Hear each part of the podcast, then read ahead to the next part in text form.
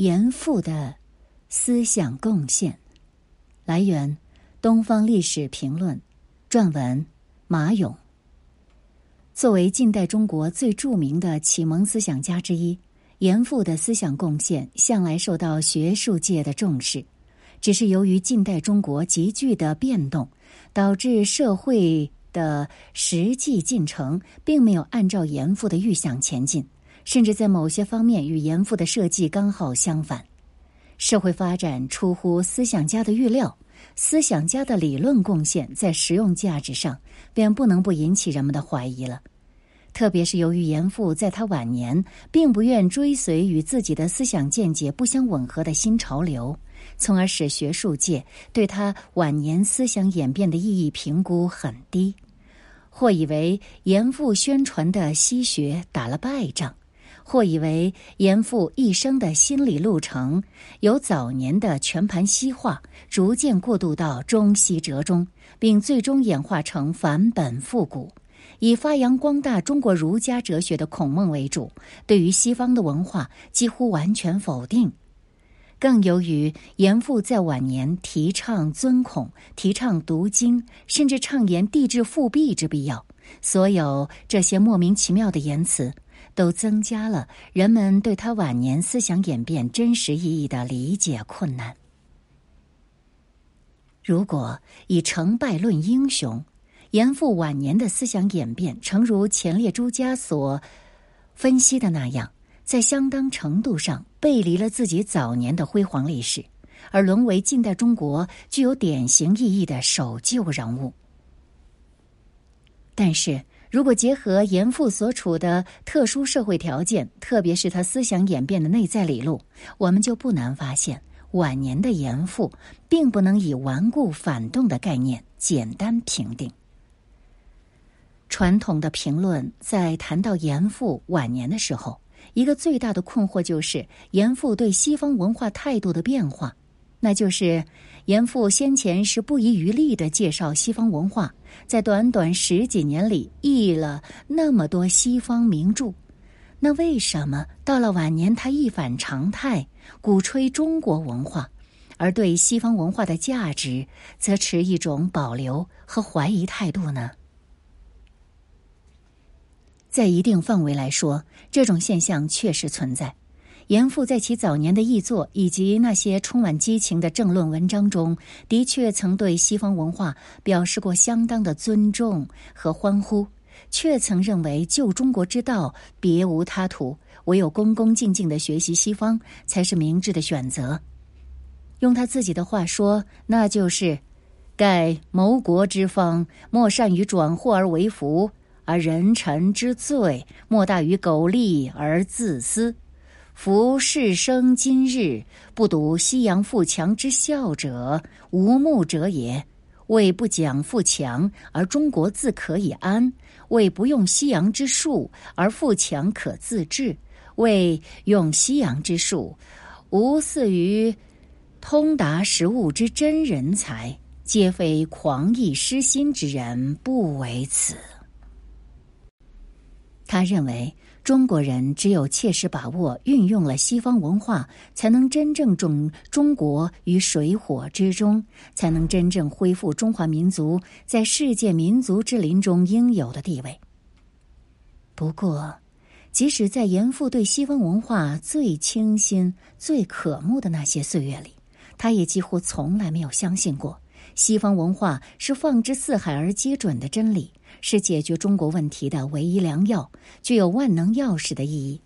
因此，从一开始，严复就不是无条件的鼓吹西方文化救中国，更没有真正主张过全盘西化。恰恰相反，他在一定程度上意识到西方文化价值的有限性。或许正是基于这考虑，严复在介绍西方思想文化时的侧重点，自始至终一直放在。如何建构中国未来的合理社会？也就是说，如何取西方之长补中国之短这一关键问题上，自由民主是一个合理社会的必备条件，西方国家具备了这些条件，因而强盛；中国尚不具备这些条件，因而衰落。这样说，是否意味着严复主张全盘西化，尽弃其学而学焉？回答只能是否定的，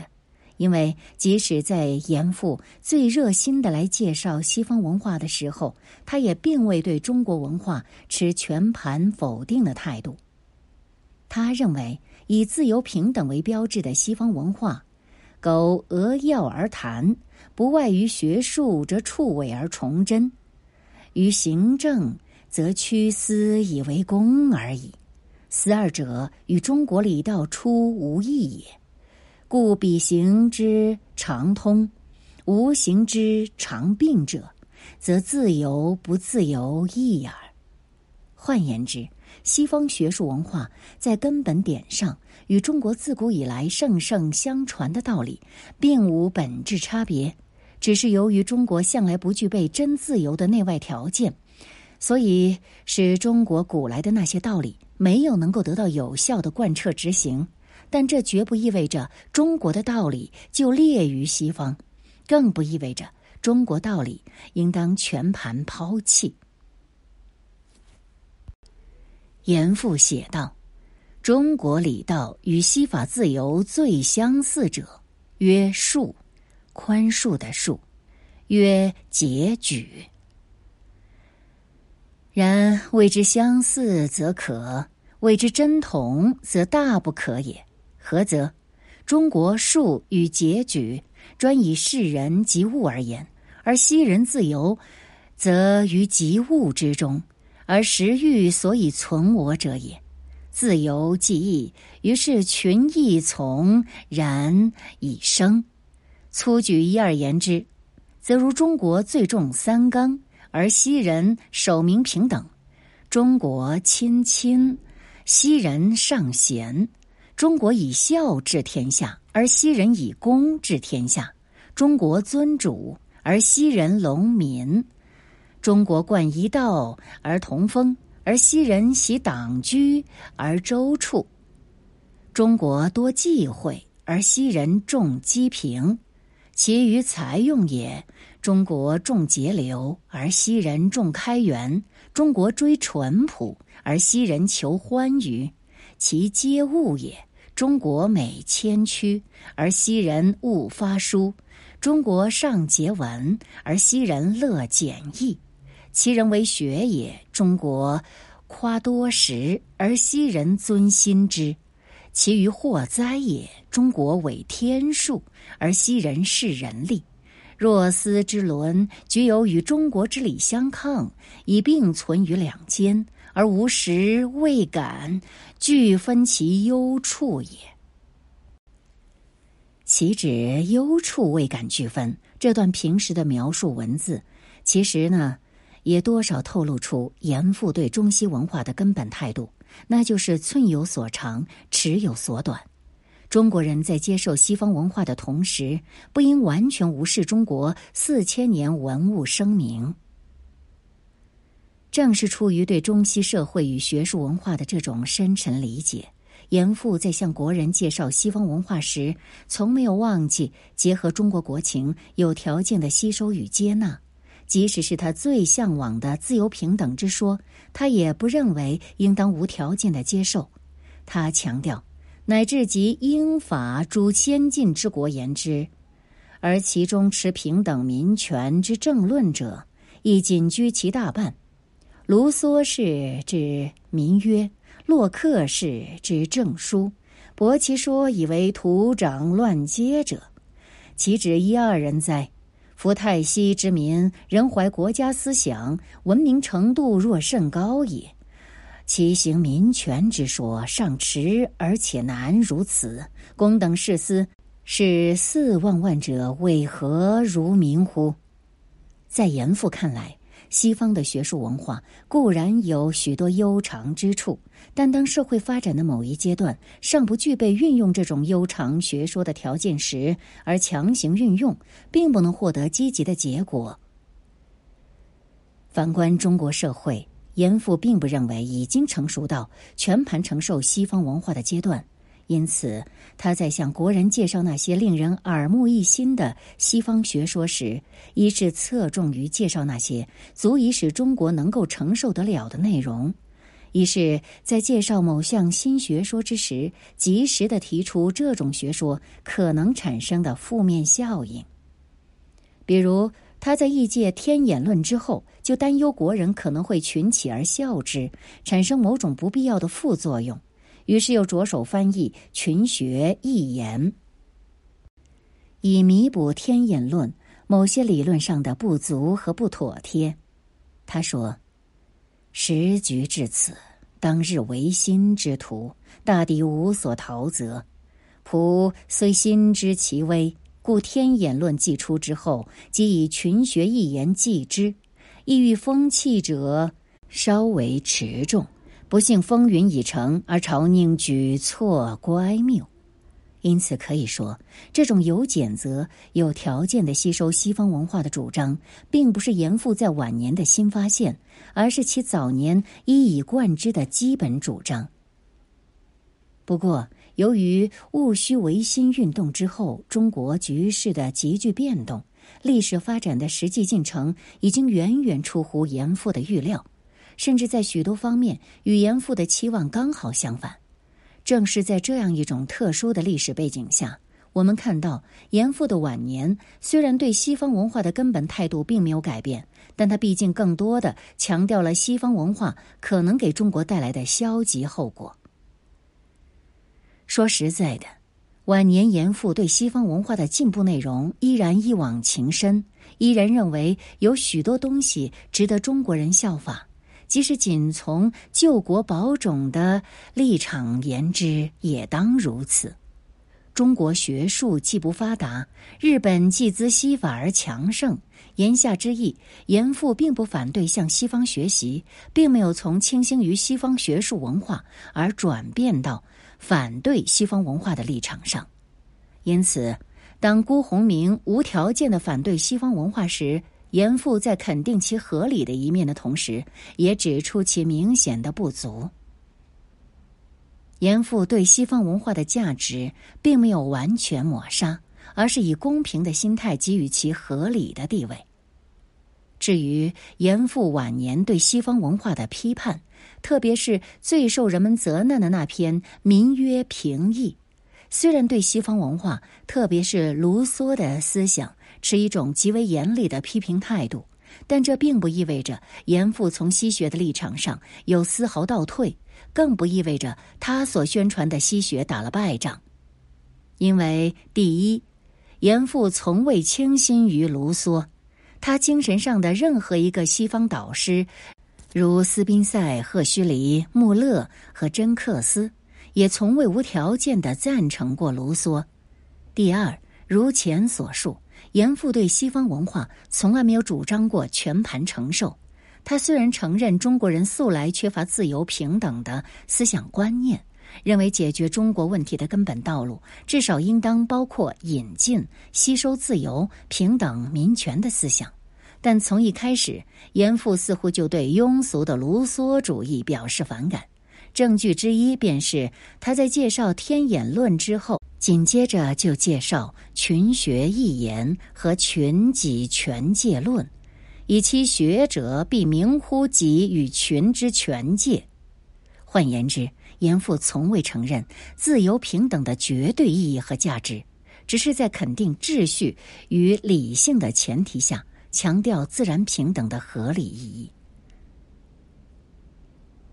在一定意义上说，民主、自由、平等。并不是人类历史上最好的东西。如果运用不当，它所导致的多数人专制、社会失序等现象，给人类带来的灾难可能更甚于毒夫。当中国人经历了自由、平等、民主等欧美风雨的这种熏染之后，冷静的思考秩序、理性与强权等旧有问题，不是顺理成章的结果吗？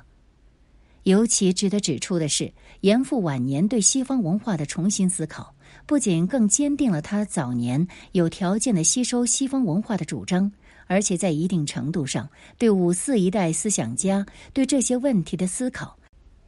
乃至中国马克思主义的诞生及其组织方式，都具有相当重要的启迪意义。李大钊对精英政治的追求，陈独秀对民主有限性的阐述，以及青年毛泽东的胸襟与抱负，都或多或少与严复晚年的思考有相同或相似之处。严复在晚年对西方文化的态度，我们已经知道了。那么，与此相关的对中国文化的态度又是怎样的呢？严复是否就像传统的评论所说的那样，已经义无反顾地投入到中国传统文化的怀抱了呢？原则上说，晚年的严复对中国传统文化的评析，与其早年相比，并没有发生根本性的变化。或许由于其前后期的思考重点不同，因而从表面上看，似乎给人一种过于肯定中国传统文化现代价值的错觉。比如他说：“鄙人行年将近古稀，且常究观哲理，以为耐久无弊。尚是孔子之书，四书五经，故事最富矿藏。”唯需改用新式机器发掘陶炼而已。其次，则莫如读史，当留心细查古今社会异同之点。古人好读前四史，亦其文字耳。若研究人心正俗之变，则赵宋一代历史最宜揪心。中国所以成于今日现象者，为善为恶，孤不惧论。而为宋人治所造就十八九，可断言。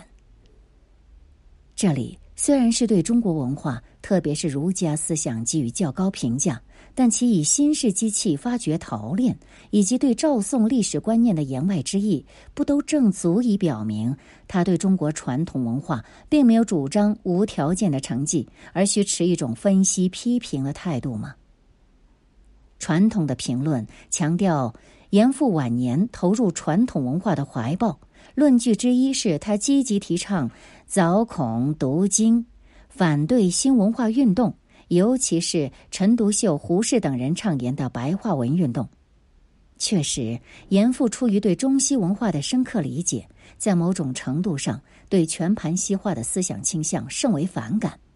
他既不认为西方文化是解救人类当前面临的困境的唯一灵丹妙药，固然也不会主张落后的民族在规划自己的未来蓝图时采取民族虚无主义的态度，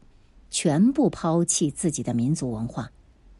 他明确期望中国新一代青年学子去出洋留学。我们结合中国普遍存在着的对西方文化的盲目崇拜，特别是当我们冷静分析严复对中西文化的全部态度时，我们也不能不承认严复晚年对中国传统文化现代价值的认识有其合理的一面。诚如他自己所说的那样：“往闻吴国腐儒议论谓，孔子之道必有大行人类之时。”先窃以为妄语，乃今听欧美通人议论，见复同此。彼中研究中土文化之学者，亦日益加重。学会书楼不一而足，其宝贵中国美术者，以具封屯，价值千百往时，即可知天下潮流之所趋也。既然连西方人都在重新估价中国传统文化的现代意义，那么作为中国人对中国传统文化的意义还有什么值得怀疑的呢？正是基于这样一种思考，严复才积极提倡尊孔读经。也只有从这样一种文化背景中来考察，才能真正明了。严复所提倡的尊孔读经的真实意义，他说：“我辈生为中国人民，不可荒经灭古，故不待深言而可知。盖不读教化道德，中国之所以为中国者，以经为之本源，乃至事变大义，革故鼎新之秋，似可以尽反古稀矣。然其总之大义，亦必求之于精而有所合，而后反之人心而安，时有以号召天下。在严复看来，西方的科学技术故为中国传统文化中的弱项。中国向西方积极学习科学技术，并没有值得怀疑之处。但平心而论，中国文化也有西方文化所不及之点，特别是中国文化对人类的终极关怀、对人格的理想追求等人文主义思想，虽不能说已经涵盖了西方文化的全部内容。然至少，西方文化中所提出的这些人文主义思想的命题，在中国文化，特别是儒家传统经典中，已有类似的表述。因此，严复认为，中国人在向西方学习的同时，不应该实际上也不能数典忘祖，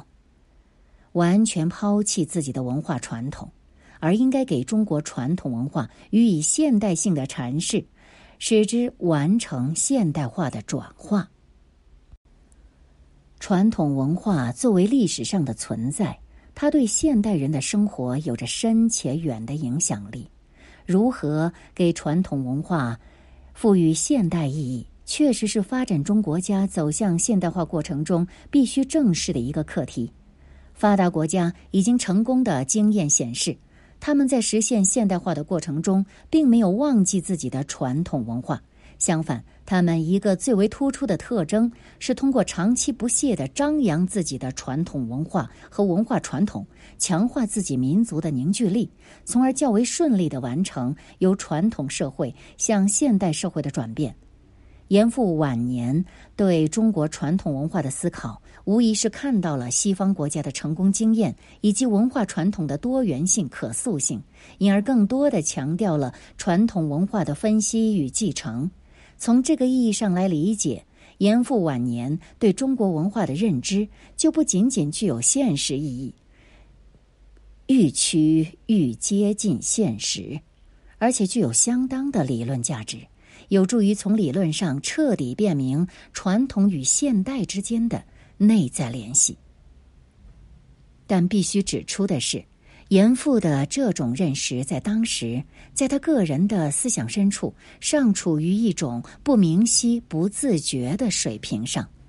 换言之，他的这种认识主要的不是基于对传统文化内在价位的深沉思考。而是基于西方文化中的唯科学主义及工具主义所遭遇到的一系列失败与困境的残酷现实。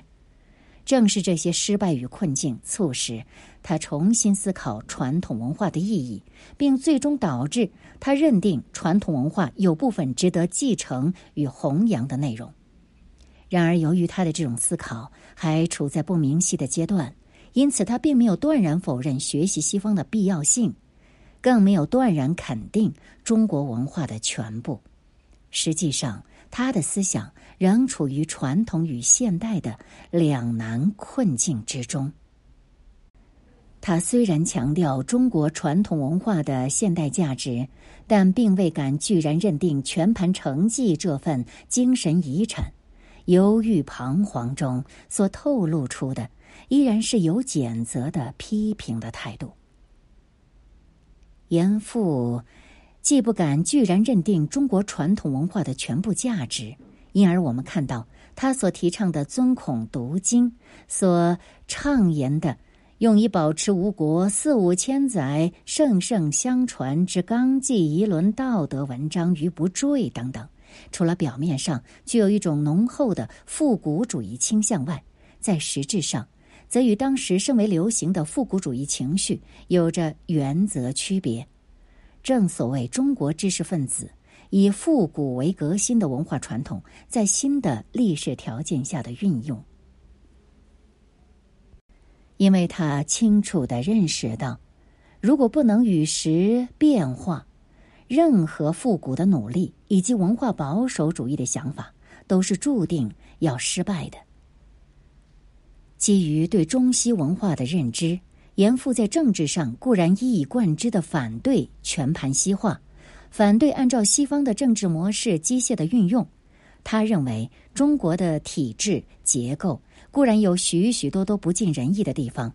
西方的模式固然有其优良之处，但中西政治的差异之所在，主要不是基于人为的设计，而是千百年来中西国民依其固有而不可更易的国情而自然形成。于是，在辛亥革命之前，严复虽然热情的宣传天演则学。倡导变法图强，对中国旧有的君主专制政体以及中国传统文化不尽人意的地方，也进行过深刻的揭露与批判。但从根本点上，严复并不认为中国的未来发展应该导向西方的道路。一九一一年的辛亥革命将严复的梦想化为泡影，他必须面对现实。重新思索中国的未来前途。当辛亥革命爆发之初，严复却曾一度感到困惑与不安，并对自己先前的主张产生过某种程度上的怀疑。但为时不久，他就明确的意识到，清王朝只能成为历史的记忆，中国的未来发展只能另觅新的道路。于是，他期望。内阁大臣袁世凯出来收拾残局，恢复秩序，重建和平。为此，他不避险危，于炮火纷飞之中，只身前往武昌会见黎元洪，显然是负有重要的调解使命。尽管辛亥革命所导致的民主共和并不是严复的理想，但在中华民国最初的日子里，他并没有过于反对这次革命。他甚至期望中国能以这次革命为转机，重新规划未来的蓝图。然而不幸的是，由于这次革命来势之迅猛，加上领导层的不成熟，致使秩序迟迟难以恢复，中国的前途依然无望。到了这个时候，严复又逐渐的开始重新认定自己原来的政治主张。他期望中国有真正的强人出来，并依法恢复秩序。但到了宋案及二次革命之后，严复逐渐感到这种期望仍然难以成为事实。于是，他开始从根本上怀疑中国实行民主共和的可能性，并由此认定民主共和并不合乎中国国情。回顾往事。严复认为，任何不顾及社会后果的一揽子解决主张，都不是中国未来发展的正常道路。因此，在他生命的最后时刻，仍然不忘叮嘱国人：“须知中国不灭，旧法可损益，必不可叛。”他愈加坚信的，有选择的损益旧法，才是中国发展的正常道路。遗憾的是。严复集毕生经验而获得的这一认识，如同他一生中的一系列主张一样，并没有引起国人的应有重视。中国之船仍在疾风暴雨中颠簸前进。